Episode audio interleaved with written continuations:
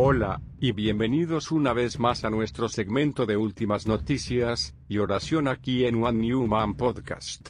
Soy David, su anfitrión, su amado hermano en Cristo Jesús, y les traigo las últimas noticias y la oración de hoy. Pastor de Early Rain Covenant Church encerrado en su propia casa 1306-2021 China, la policía de Sichuan continúa hostigando a los miembros de la Early Rain Covenant Church RCC, fuertemente perseguidos, de formas extrañas.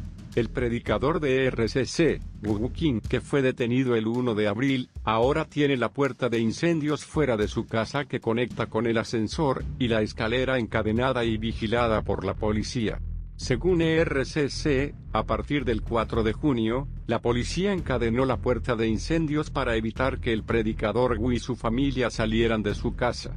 Si bien la policía inicialmente permitió que las personas los visitaran y les llevaran comida, el 8 de junio comenzaron a impedir que las personas ingresaran a la casa de Wu. A dos grupos de visitantes madres y hijos se les dijo que de acuerdo con la nueva directiva, no se permitirá la entrada a la residencia de Wu a nadie que tenga la intención de visitar, ni siquiera a los niños.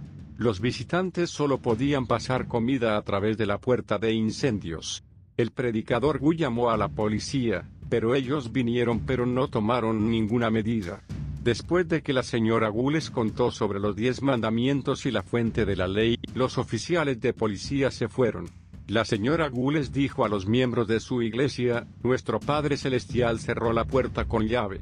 Cuando sea el momento, se abrirá. Oraremos por ellos todos los días, que el Señor gane sus almas. Como líder de ERCC, Wu es un detenido frecuente en la oficina de policía local.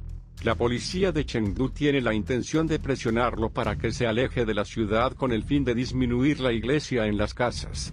Por favor, continúe manteniendo a RCC en sus oraciones, ya que sus miembros a menudo son acosados, y su pastor y su anciano todavía están encarcelados. Señor Padre Celestial, por favor ayuda a nuestros hermanos y hermanas perseguidos y oprimidos RCC en China.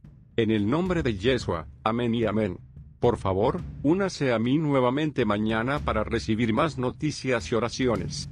Mi nombre es David, tu humilde servidor en Cristo Jesús.